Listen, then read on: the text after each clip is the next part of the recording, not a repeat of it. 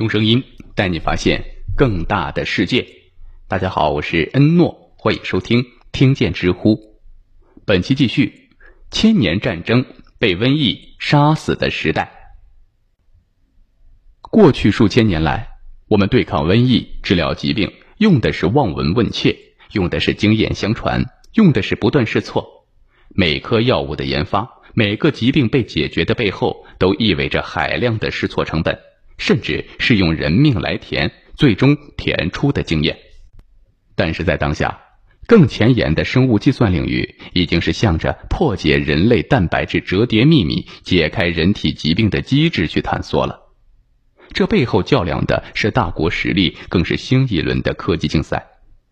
我们当前的生物行业仍然存在着天然的局限性，比如本科专业将生化环材列为四大天坑。其中，生物就是天坑之首，这是教育领域亟待解决的弊端。另一个是国家之间的科技差距。谷歌 AI 的蛋白质结构预测，在算法层面上有非常强的优势，而我们的优势是在 AI 算法上，背后有极其庞大的数据源在支撑和分析。简单来讲，就是我们的数据量大，在 AI 的药物研发领域仍然可以较量和竞争，甚至是弯道超车。如果通过 AI 等数字化技术，就能省下前期的研发试错成本，专门匹配某个少数族群，生产个性化的药物和治疗方案，价格也将大幅下降。还有在疾病的筛查能力上，比如新冠病毒的检测速度，同样依赖于 AI 算法。纵观目前的生物计算行业，我们还是新人，国内真正有起色的公司真的不多。我们希望能有更多的企业站出来。最后想说，这场人类和瘟疫的军备竞赛已经持续了几千年，始终无法分出胜负。从东汉末年的神医华佗在植物中提取麻醉药制成麻沸散，到唐代孙思邈的千金药方，铸成中国历史上第一部临床医学的百科全书；从建国初期的汤非凡博士制出中国自己的鼠疫疫苗和黄热病疫苗，分离出沙眼衣原体。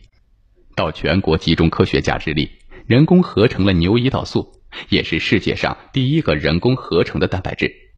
从王振义院士开创的白血病和肿瘤诱导分化疗法，治疗急性早幼粒细胞白血病，到屠呦呦研制出青蒿素，挽救数百万人的生命，获得诺贝尔医学奖。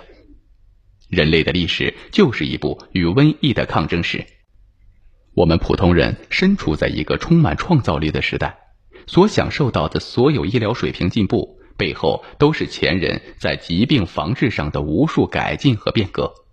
如此，我们才能继续往前探索，永不停歇。